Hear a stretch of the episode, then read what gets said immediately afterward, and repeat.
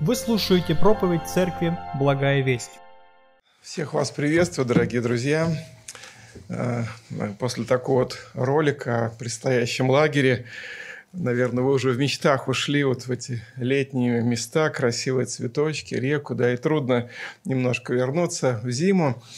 Э, но, тем не менее, слава Богу, что мы, еще у нас есть время поразмышлять над Священным Писанием. И те из вас, кто нас регулярно смотрит или слушает, вы знаете, что мы изучаем э, послание к филиппийцам апостола Павла. Мы не делаем это каждое воскресенье, но, тем не менее, последовательно идем в изучение этого текста. И сегодня у нас следующая часть. А, знаете, есть некоторая сложность в проповедании вот на, это, на этот текст, который мы сегодня будем читать, потому что он такой больше повествовательный. То есть есть такие тексты, ну, как бы какие-то призывы, научения, вот так делайте, так не делайте, вот это Господь от вас хочет, это Господь ненавидит. Но текст, который мы читаем сегодня, он такой более повествовательный, но мы постараемся извлечь из него несколько важных уроков для своей христианской жизни. Итак, пожалуйста, откройте послание к филиппийцам, вторая глава, и мы будем читать э, с 19 по 30 стих, вот последнюю часть э, второй главы послания апостола Павла к филиппийцам. «Надеюсь же в Господе Иисусе вскоре послать к вам Тимофея, дабы я, узнав о ваших обстоятельствах, утешился духом, Ибо я не имею никого равноусердного, кто бы столь искренне заботился о вас. Потому что все ищут своего, а не того, что угодно Иисусу Христу. А его верность вам известна, потому что он, как сын отцу, служил мне в благовествовании. И так надеюсь послать его тотчас же, как скоро узнаю, что будет со мною. Я уверен в Господе, что и сам скоро приду к вам. Впрочем, я почел нужно послать к вам Епафродита – брата и сотрудника, и сподвижника моего, а вашего посланника и служителя в нужде моей. Потому что он сильно желал видеть всех вас и тяжко скорбел о том, что до вас дошел слух о его болезни. Ибо он был болен при смерти, но Бог помиловал его, и не только его, но и меня, чтобы не прибавилась мне печаль к печали. Посему я скорее послал его, чтобы вы, увидевшие его, снова возрадовались, и я был менее печален. Примите же его в Господе со всякой радостью, и таких имейте в уважении, ибо он за дело Христова был близок к смерти, подвергая опасности жизнь, дабы восполнить недостаток ваших услуг мне. Аминь. А, вот такой текст Писания, и я решил назвать свою проповедь так «Лучше сгореть для Христа, чем заржаветь». Лучше сгореть для Христа, чем заржаветь. А, в этом повествовании, как вы видите, рассказывается о двух а, служителях а, ранней церкви, о двух таких замечательных соработниках апостола Павла. И я вот так думал, вот для чего Павел написал этот отрывок, вот эту часть своего послания. И думаю, что, скорее всего, две были, были цели э, для написания вот этого отрывка. С одной стороны, а, скорее всего, Павел хотел ободрить этих служителей, Тимофея и Пафродиты, как-то ободрить, э, поблагодарить их за их служение, как бы утвердить их в том, что они на правильном пути.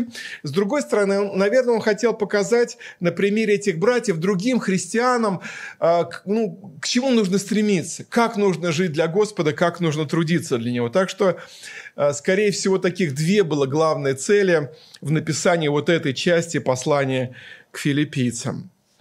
И первое, что бросается в глаза, это то, что Павел дает очень высокую оценку а, жизни и служения этих двух братьев.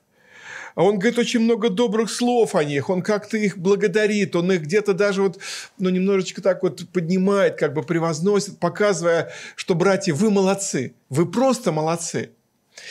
И вот когда я об этом читал, много раз перечитывал, я думал, что, на, к сожалению, в нашей культуре, церковной культуре, в целом такой славянской культуре, э, не так принято, не так э, э, как бы, вернее, точнее так, не, не очень принято благодарить за труд служителей церкви. Особенно, знаете, вот если еще первого пастора или регента церкви, каких-то ключевых людей, как-то мы, нам еще проще благодарить. Но в церкви есть много различных служителей. И есть много служителей, большинство служителей, так я бы сказал, служители второго плана. Служители, которые делают э, большую работу для Господа, но их не так видно. Они немножко в тени. И вот как-то благодарить их – замечать их, ободрять их не всегда у нас получается должным образом. Ну, мы не очень задумываемся, кто убирается здесь в церкви, мы приходим, все чистенько, да. Мы не всегда э, благодарим опер... звукооператоров, особенно если звук хороший, и все вовремя включается, не фонит. Мы вообще забываем, что есть звукооператора у нас, да, в церкви. Мы думаем, ну так и должно быть. Только если вдруг какой-то сбой, тогда говорим, подожди, Саша или Боря или Андрей, что-то как-то что-то не так, да? Но когда все хорошо, и сказать, братья, да вы герои, вы молодцы, спасибо вам. И многие другие вещи, да? Учителя воскресной школы, которые учат наших детей, да, кто-то проводит домашние группы, кто-то чистит крышу здесь в Доме молитвы. И этот год был очень снежный, и каждую неделю, а то и по несколько раз в неделю приходилось счищать вот эти большие массы снега, чтобы там что-то не промокло или там не нарушилась какая-то конструкция. И я думаю, что вот э, это послание, эти добрые слова, э, которые Павел э, обращает к Тимофею и Пафродиту, призваны научить нас замечать тех, кто трудится. Ценить тех, кто трудится. Замечать вот это маленькое, хорошее, доброе. И благодарить и этих людей, и Господа за них, что они у нас есть что они в нашей церкви, если кто-то, может быть, из другой церкви нас слушает, в вашей церкви есть замечательные братья и сестры, которые немножечко на втором плане, в тени, но без их труда, без их участия было бы все намного хуже в жизни и служении каждой поместной общины. И хочется сегодня сказать каждому такому брату и сестре, так держать, благослови тебя Господь. И вот это, это слово, как я назвал, лучше сгореть для Христа в том служении, которое Он тебе поручает, чем заржаветь. И мы сегодня посмотрим вот на этих двух братьев более пристально на основании а, данного текста, чуть-чуть шире, а, что говорит Священное Писание об этих двух людях. И первый, э, кого высвечивает апостол Павел, знаете, таким крупным планом, это Тимофей. И я назвал ту часть о Тимофее так. «От новообращенного юноши до епископа». Или «Путь от новообращенного юноши до епископа». С 19 по 23 стихи еще раз перечитаем. «Надеюсь же в Господе Иисусе вскоре послать к вам Тимофея, дабы я, узнав о ваших обстоятельствах, утешился духом. Ибо я не имею никого равноусердного, кто бы столь искренне заботился о вас. Потому что все ищут своего, а не того, что угодно Иисусу Христу. А его верность вам известна, потому что он, как сын отцу, служил мне в благовествовании. Итак, я надеюсь послать его тотчас же, как скоро узнаю, что будет со мною. А, интересно то, что верующие в Филиппах уже знали Тимофея. Павел не представляет им какого-то нового человека, незнакомого. А, здесь он даже пишет, 22 стих, «А его верность вам известна». То есть а, Павел с Тимофеем уже были в Филиппах, там благовествовали, там образовалась церковь, церковь. И э, вот эти молодые христиане в Филиппах, новообращенные, они видели уже вот этот э, добрый такой тандем, такой связь, да, молодого Тимофея и уже опытного служителя Павла. Но Павел почему-то решается еще раз сделать такой сильный акцент, чтобы сказать самые добрые, теплые слова о своем вот этом молодом ученике. Он отмечает, что он усердно заботится о верующих Филиппов – Филиппах, Тимофей, да я не имею никого равноусердного. Он говорит, что Тимофей служит к славе Христа, он все еще своего, вот он верный, он, он хочет того, что хочет Христос. И он отмечает, что Тимофей служит мне, служил и служит мне как сын отцу. То есть он активен, активен вместе со мной в труде, в благовестии, в том, что я делаю. И мы можем посмотреть более пристально на Тимофея и действительно увидеть э, его путь и восстановление, и это может помочь нам, и особенно, может быть, более молодым братьям и сестрам, э, вдохновиться, что если Тимофей смог пройти этим путем от новообращенного юноши и в конце концов стать великим служителем ранней христианской церкви, то и я, наверное, это смогу. И я это, наверное, смогу с Божьей помощью, по Божьей благодати. Но это возможно.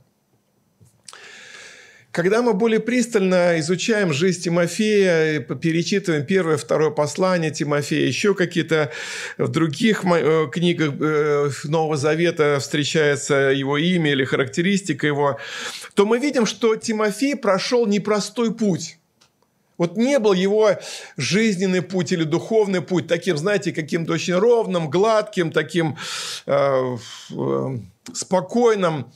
Ну, кстати, небольшое отступление. Может быть, вы видели, есть такие две картинки, э, как люди себе представляют, как проходит духовный рост. И вот на одной картинке изображена такая молящаяся девушка, такая вот сидит с поднятыми руками, такая вся во вдохновении, устремленная к небу.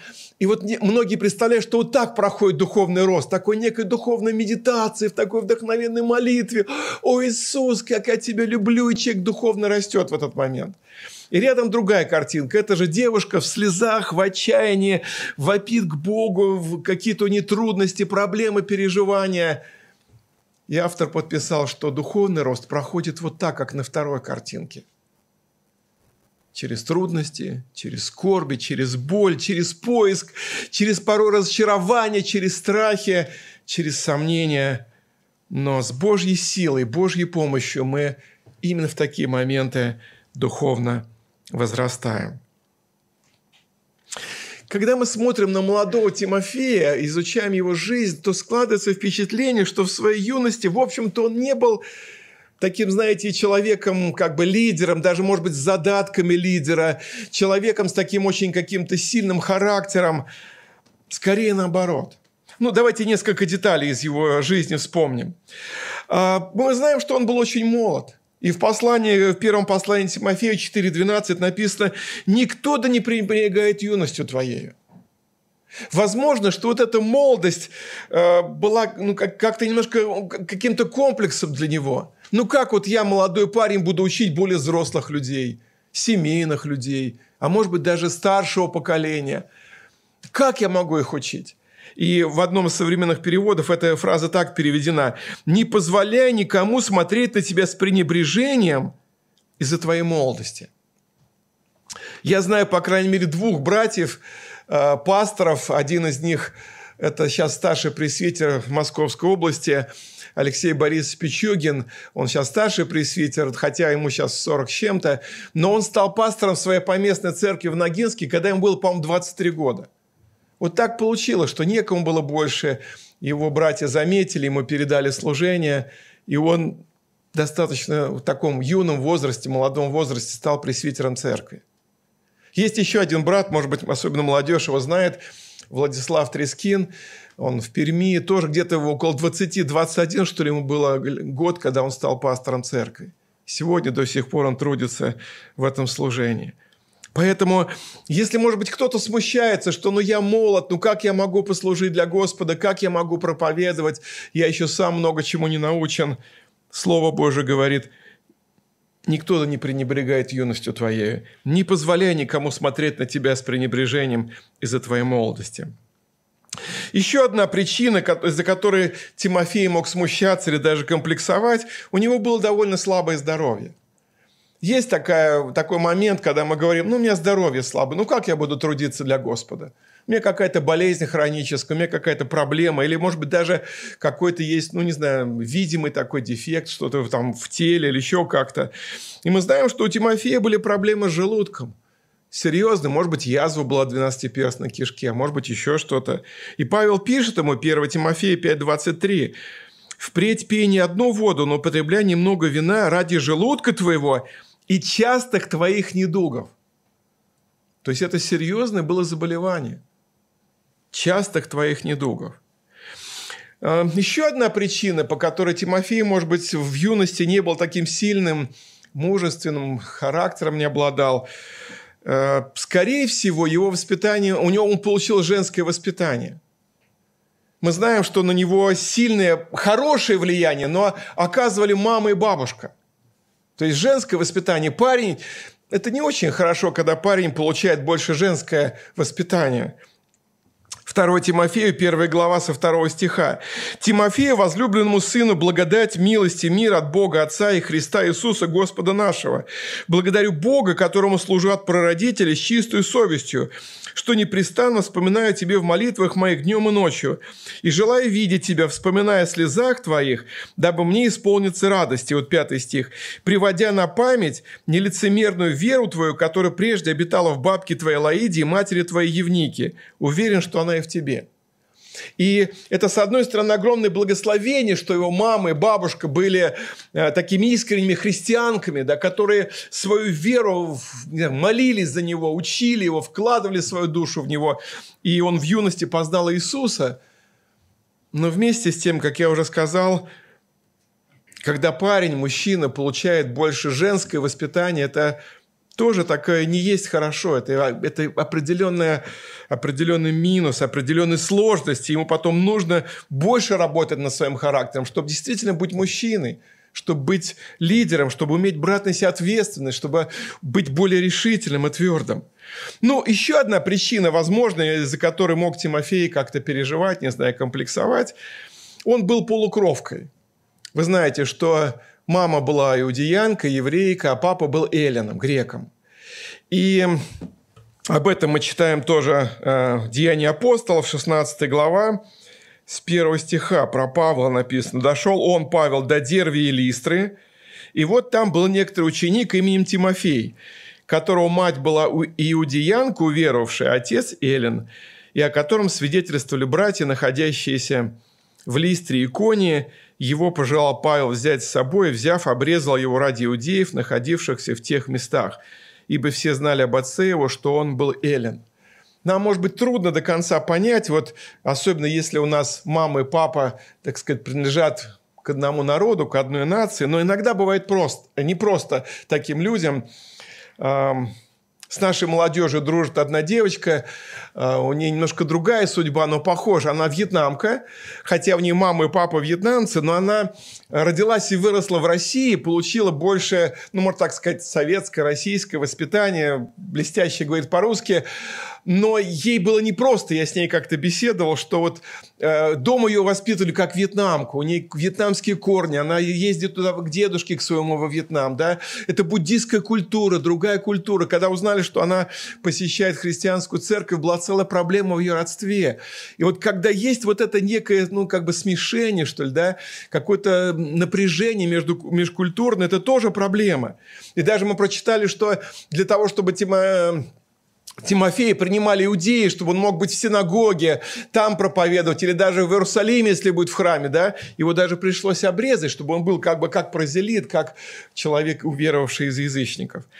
Поэтому, э, возможно, были другие причины, которые, ну, как бы препятствовали или мешали Тимофею э, изначально от молодости стать таким вот сильным лидером, но Слава Богу, что под воздействием Павла под воздействием благодати Божьей при помощи Павла он стал э, служителем Божьим. И опять-таки, если вы не, полен, не поленитесь, перечитайте первое-второе послание Тимофея, вы увидите, как Павел ободряет – Тимофея какие-то дает ему наставления, повеления, даже такие, знаете, очень как бы конкретные. Вот так делай, вот так учи, так не делай, так не учи. Такой императив, такое повеление. И это тоже показывает, вот, что нужно было ему, вот, знаете, такое, э, получить мужское такое, знаете, вот наставление от сильного такого лидера мужчины, каким был Павел.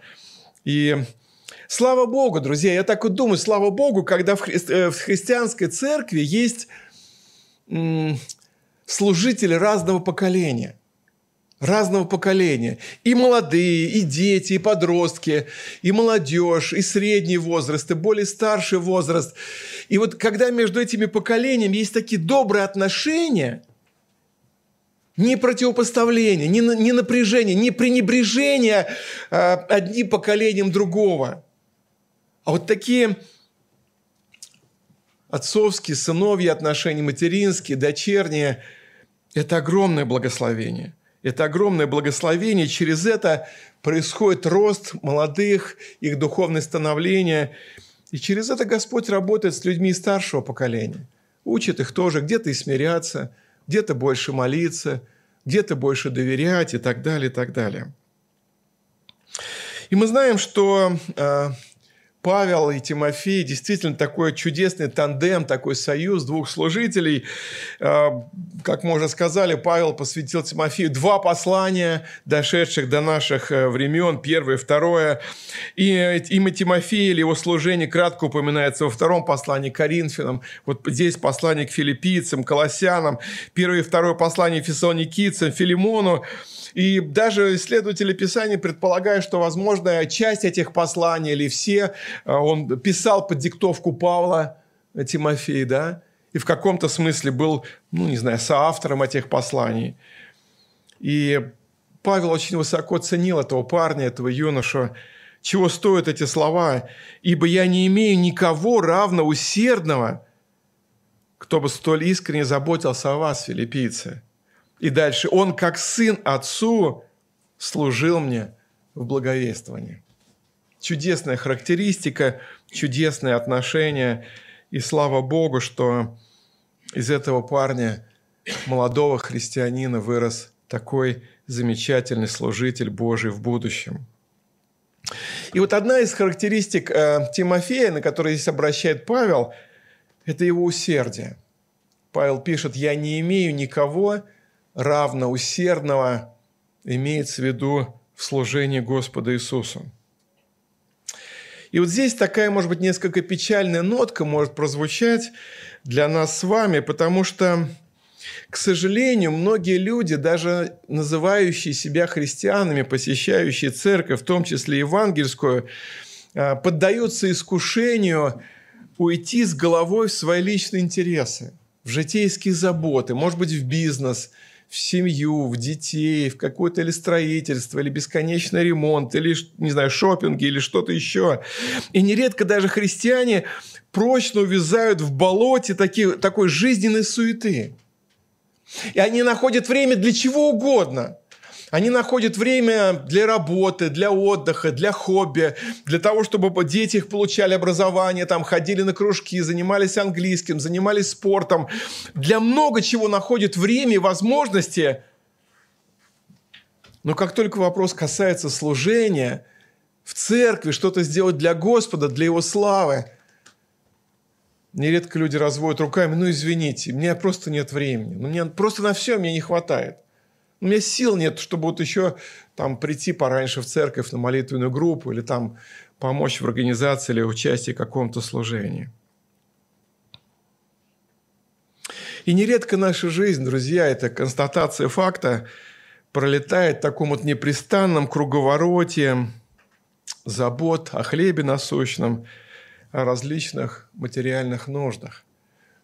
Мне часто вспоминается такая фраза, я дословно ее не знаю, но смысл такой, что э, мы все равно проживем свою жизнь.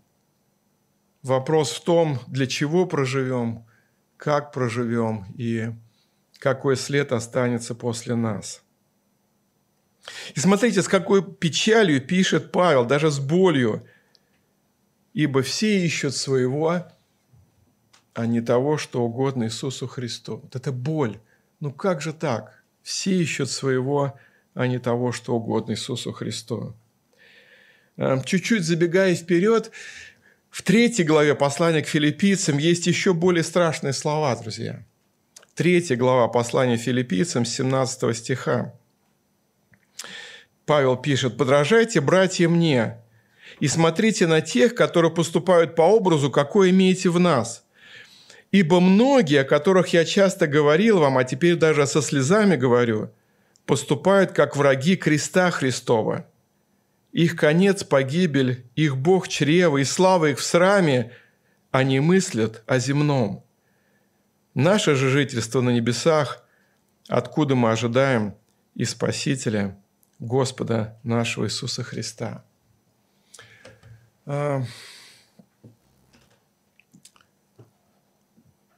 Иногда мы пренебрегаем какими-то моментами, которые кажутся нам мелочью в духовной жизни, в служении. И вот мы думаем, что ну, ну, это мелочи, что я там не успеваю изучать Писание. Ну, это мелочи, что я не хожу на домашнюю группу. Ну, это не так страшно, что я там, имею музыкальные способности, не, не, не служу в церкви, в хоре или в группе прославления. Но это, может быть, не так важно, что я имею возможность и способность к благовестию, редко это делаю. Это не так важно, что я имею расположение к делам милосердия, ну, почти в этом не принимаю участие. Вот если что-то большое предоставится, вот там уже я смогу проявиться или раскрыться в полную силу. Но это все мелочь, это мне как-то скучно, неинтересно. Друзья, но на самом деле вот из этих мелочей формируется вся наша жизнь. И вот Павел пишет здесь в этой третьей главе, я, я об этих людях вам говорил, писал, я их предупреждал – что они чересчур земным заняты, что они, будучи верующими, сосредоточены на этих земных каких-то ценностях, комфорте, удобстве, работе, бизнесе и так далее, семьях, но они не услышали. И они вместо прогресса случился регресс, и они сегодня поступают как враги креста Христова. Они настолько ушли вот в это земное, они настолько отошли от Божьего, от благодати, от служения, от церкви, от Евангелия, от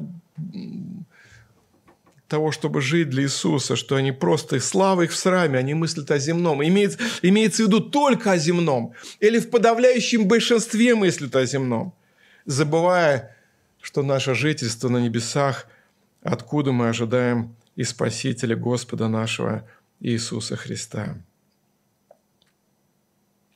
И еще раз возвращаясь, можно сказать, слава Богу, что вот на этом фоне у Господа в церкви были и есть вот эти жемчужины, усердные служители Тимофеи, братья и сестры, люди Божии, о которых можно сказать с полным основанием, а его ревность, а его усердие вам известно. А ее усердие, вот этой сестрички, вам известно, потому что она действительно, она или он – посвящены Господу, несмотря ни на что, любят Его, трудятся, служат, ревнует. И Господь благословляет такого человека. И вот Тимофей, в общем-то, имея не сильно большие задатки в начале, как мы сказали, имея поводы, по крайней мере, для того, чтобы комплексовать, смущаться, считать себя неудачником, может быть, считать себя каким-то лузером, в итоге под благодаря Божьей работе прежде всего, и благодаря тому, что рядом с ним был хороший наставник, он стал замечательным Божьим служителем. История церкви говорит, что он стал епископом ключевого города а, в провинции Асии, Ефесе. И по преданию церковному епископ, Тимо, э, епископ Тимофей Ефесский завершил свое служение – 80 году по Рождеству Христову мученической смертью за верность Иисусу от язычников. И в католической традиции есть специальный день, где-то в конце января, по-моему, 29-го, День памяти епископа Тимофея Фескова. В православной церкви 4 февраля отмечается тоже День памяти епископа Тимофея Ефескова. Поэтому дай Господь, братья и сестры, э, чтобы мы замечали вот этих Тимофеев, сестер и братьев молодых, обращали на них внимание, заботились о них, поддерживали. Меньше их, может быть, ругали, критиковали, какие-то ошибки их подмечали, какие-то их слабости, но вдохновляли их, молились за них и поддерживали, чтобы они вырастали, становились чудесными, благословенными служителями Христовой. И к вам слово, молодые Тимофеи. У вас есть замечательная перспектива. Не только, может быть, сделать карьеру в мире, в церкви или удачно жениться, как-то стать хорошим семенином. Это все на своем месте. Но стать действительно Божьим служителем. Сгореть, может быть, для Христа, но не заржаветь и не истлеть просто в каких-то земных заботах житейских. А, второй а, герой наш, второй а, человек, на которого Павел наводит камеру и начинает нам о нем рассказывать, это еще более скромный человек, еще более незаметный человек второго плана по имени Епофродит. Интересно, что имя этого человека упоминается всего два раза, и оба раза в послании к филиппийцам. И не так много мы о нем знаем. Не так много мы знаем об этом брате, но то, что мы знаем, очень замечательная характеристика. Апостол Павел пишет так,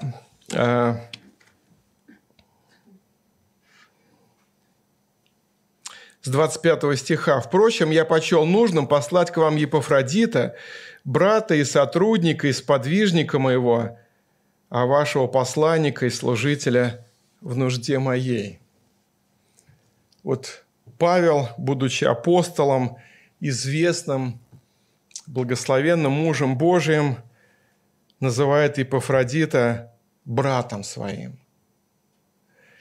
И вот это слово говорит о каком-то сердечном родстве, о привязанности, которая возникает у людей, любящих Господа Иисуса Христа и рожденных свыше.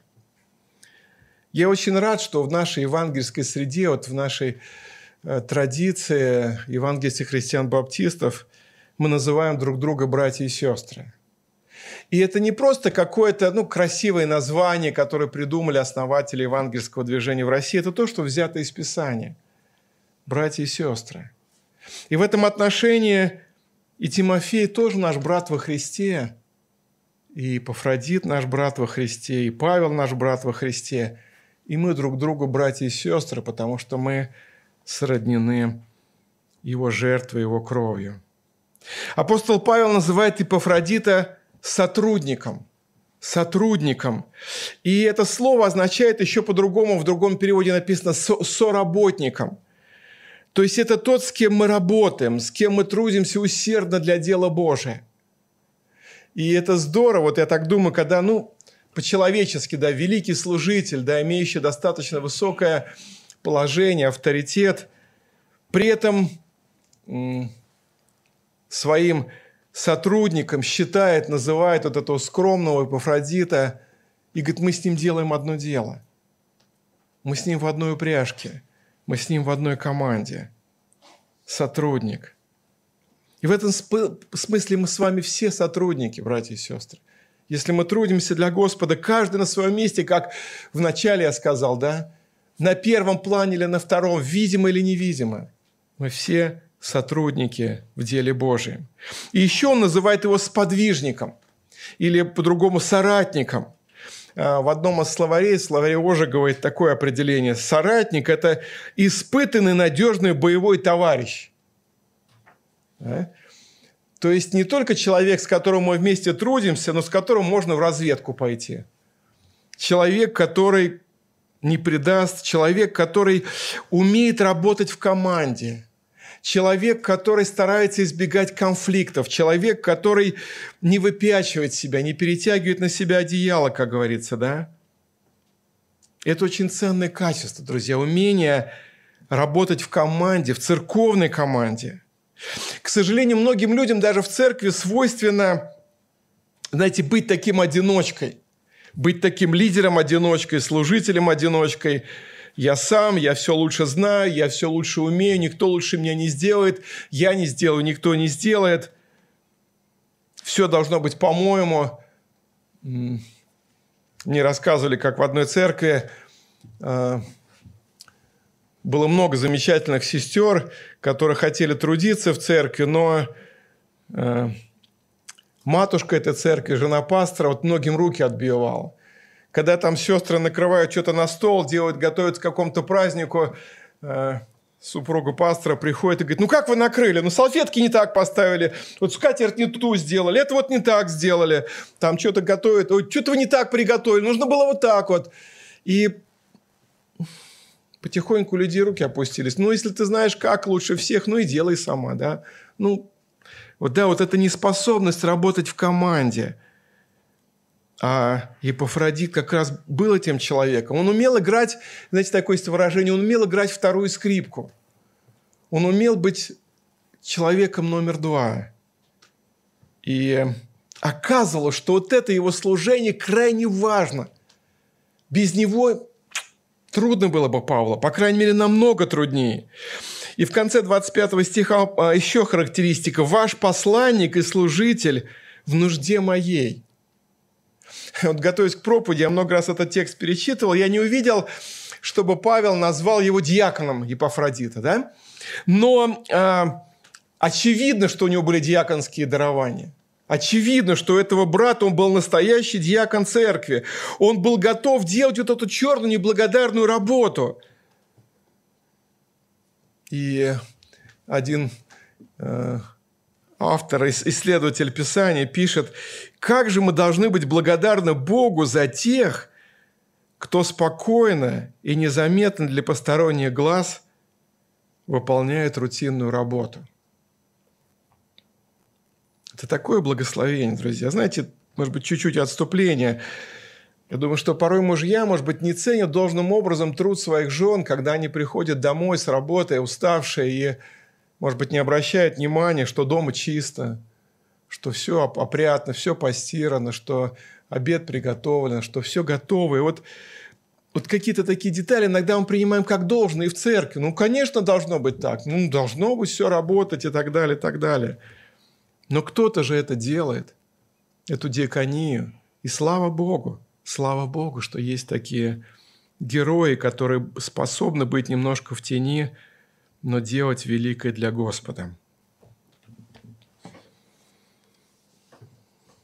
26 стих. «Потому что он, Епафродит, сильно желал видеть всех вас и тяжко скорбел о том, что до вас дошел слух о его болезни».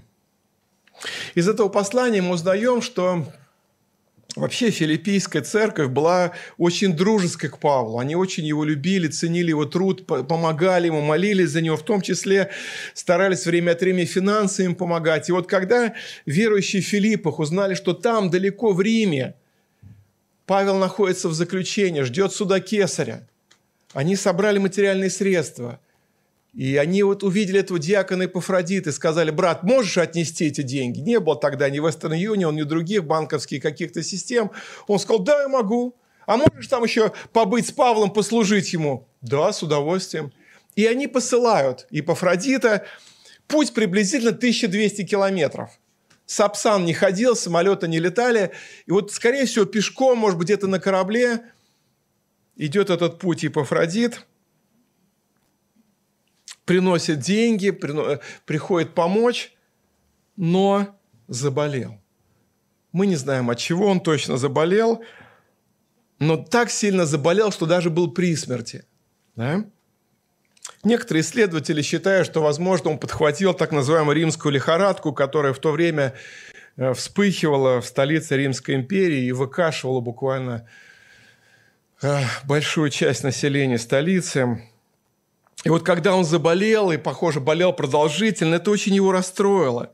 И расстроило не потому, что он э, стал оплакивать свою горькую долю, что вот он заболел, а он стал переживать, что он не сможет выполнить ту миссию, на которую послала его церковь.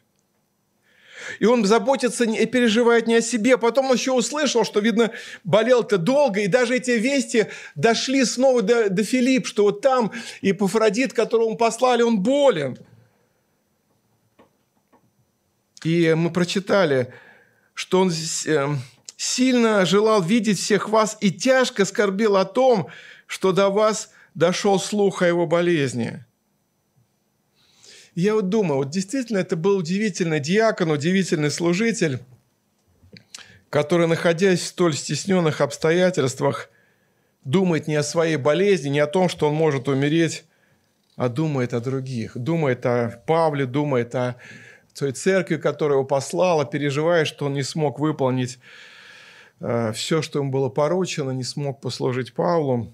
И это тоже важный урок для нас, друзья. Урок для нас не быть зацикленными на себе. И еще, может быть, небольшое такое отступление, может быть, наблюдение. 27 стих. «И Пафродит был болен при смерти, но Бог помиловал его». Знаете, некоторое время назад э, такое евангельская, особенно церковь протестантская, Э, родилось такое движение, что если мы христиане, любящие Господа, преданы Ему всем сердцем и имеющие крепкую веру, то вообще мы не должны болеть, мы не должны страдать, что силою Божию, молитву или через молитву служителя, или церкви, или личная молитва вера исцеляет болящих. И, и наоборот, если кто-то из христиан болеет, страдает, то либо грех тайный есть, либо э, веры у него мало – но вот этот текст, он разбивает это ложное Евангелие. Это ложное евангельское учение. Не евангельское, точнее, учение. Здесь мы явно видим, что болезнь Епафродита не была следствием его греха. 30 стих. «Он за дело Христова был близок к смерти». Мы даже не знаем, может быть, его где-то избили, узнав, что он пришел к, Пав... к помочь Павлу, да? Что случилось? Но он за дело Христова, он заболел, он реально заболел, да, но за дело Христова. Второе наблюдение, что Бог не всегда моментально исцеляет своих служителей, своих верных рабов. Казалось бы, ну, узная Павел о том, что его э, пришел к нему человек, ему послужить, да еще заболел, да еще за дело Христова был близок к смерти, ну, вознес бы молитву, сказал, во имя Иисуса Христа встань и ходи. Но этого не случилось. Этого не случилось. И этот верный Божий служитель, Епофра... Епофродит, простите, он долгое время болеет, так что даже у Филиппах узнают о его болезни, да, и вот это идет как некая переписка, некая связь.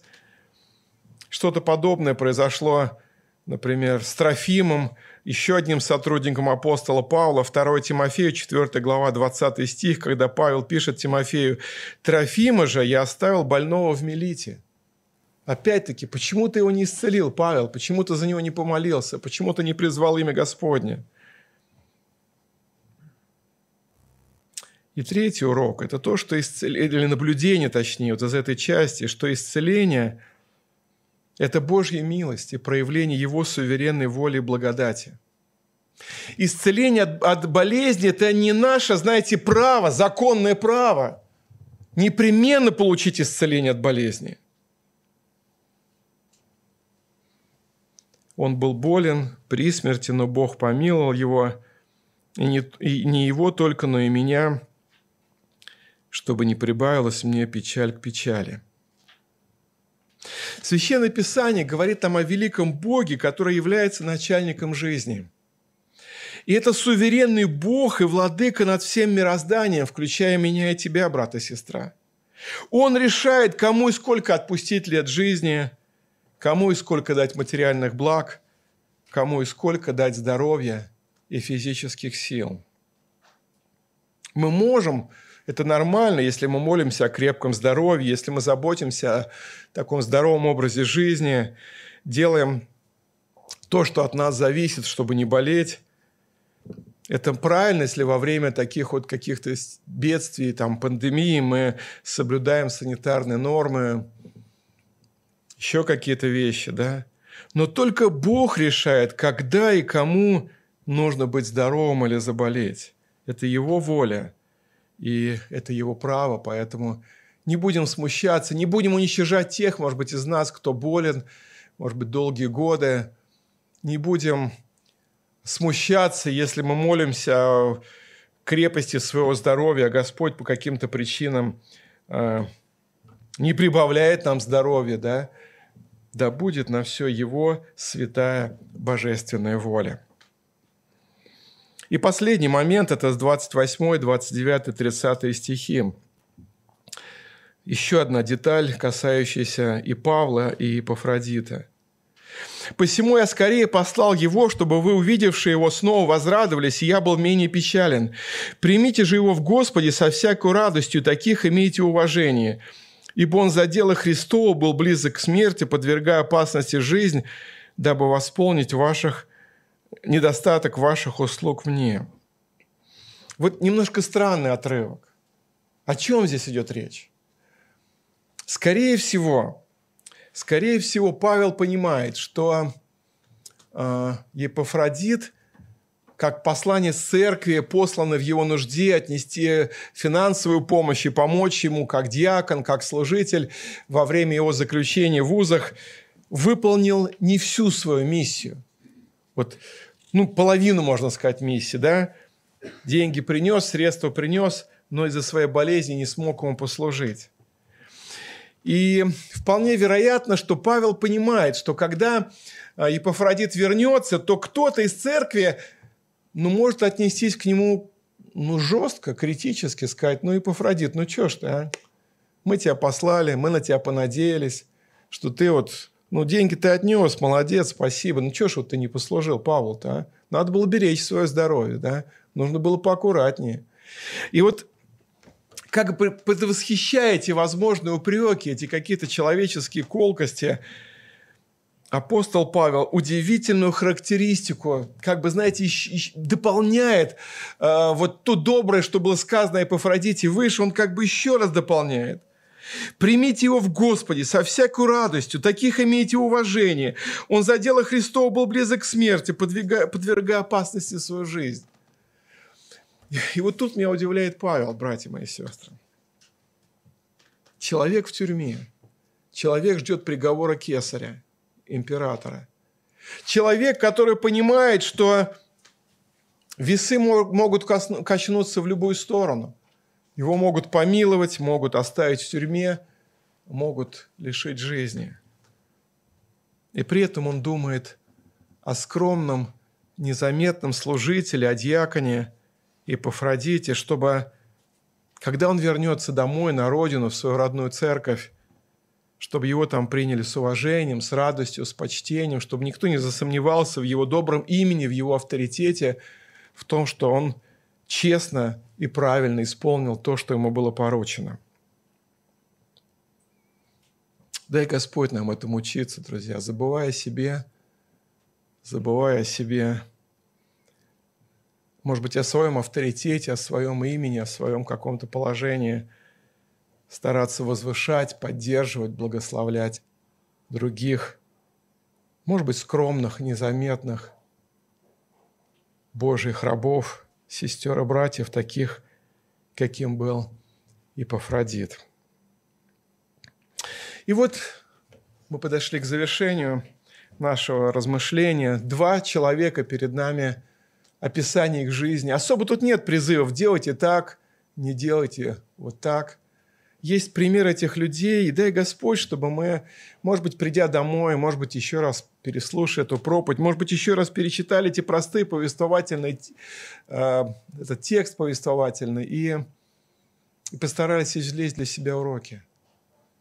Если меня слушают Тимофей и братья и сестры молодые, у вас есть шанс, у вас есть возможность вырасти, укрепиться, посвятить свою жизнь Господу. И помните, что лучше сгореть для Христа, чем заржаветь.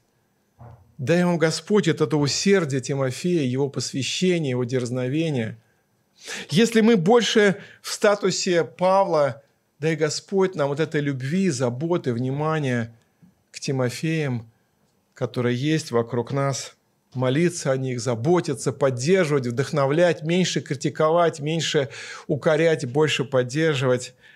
И дай Господь, чтобы в нашей церкви были вот эти эпофродиты, замечательные братья и сестры с яконскими дарами, которые умеют служить, которые умеют жертвовать, вот пройти этот путь в 1200 километров, принести все порученное церковь, оказаться верным в финансовой сфере – быть готовыми служить руками и даже в болезни оставаться верными Господу.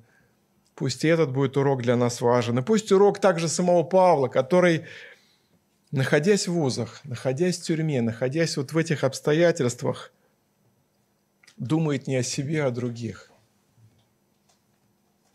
Думает о Тимофее, думает о Эпофродите, думает о филиппийцах, молится и старается, может быть, даже где-то умоляя себя, подставляя себя, возвысить, благословить, поддержать этих замечательных верующих учеников Господа нашего Иисуса Христа. Аминь. Давайте помолимся. Господь милосердный, праведный, благодарим Тебя за это слово, такое простое, но очень красивый текст из части письма апостола Павла Филиппийской церкви. Благодарим Тебя за прекрасный пример самого Павла, который, для которого была жизнь Христос, и для которого была жизнь служить церкви, братьям, сестрам по вере, служить незнающим Тебя – Благодарим Тебя за его пример заботы о Тимофее, Пафродите. Благодарим Тебя, что Ты силен своей благодатью. Из Тимофеев, может быть, не очень, как нам кажется, сильных лидеров, в которых вроде бы нет большого потенциала, но вот из этих простых людей вырастить замечательных служителей в Твоей церкви. Благодарим Тебя за нашего брата Тимофея, епископа Ефесского, который от новообращенного юноши прошел путь для, до великого служителя Божьего и умер мученической смертью за Христа. Благодарим Тебя за скромную Пафродита, настоящего диакона, служителя, который был самоотверженный, который был в тени, но так много что делал для Твоей славы, был таким нужным и для филиппийцев, и для Павла, за его верность, за его посвящение, за то, что и в болезни он был верен, и в финансах был верен, и во всей своей жизни. И Павел дал ему высочайшую характеристику. И мы верим, Господь, что в конце пути, в своем царстве, ты непременно высочайшим образом оцениваешь таких людей, как Ипофродит, Тимофей и апостол Павел. Да светится имя Твое. Аминь. Местная религиозная организация Церковь Евангельских христиан-баптистов «Благая весть» зарегистрирована 24 июня 1999 года. ОГРН 103 773 974 3007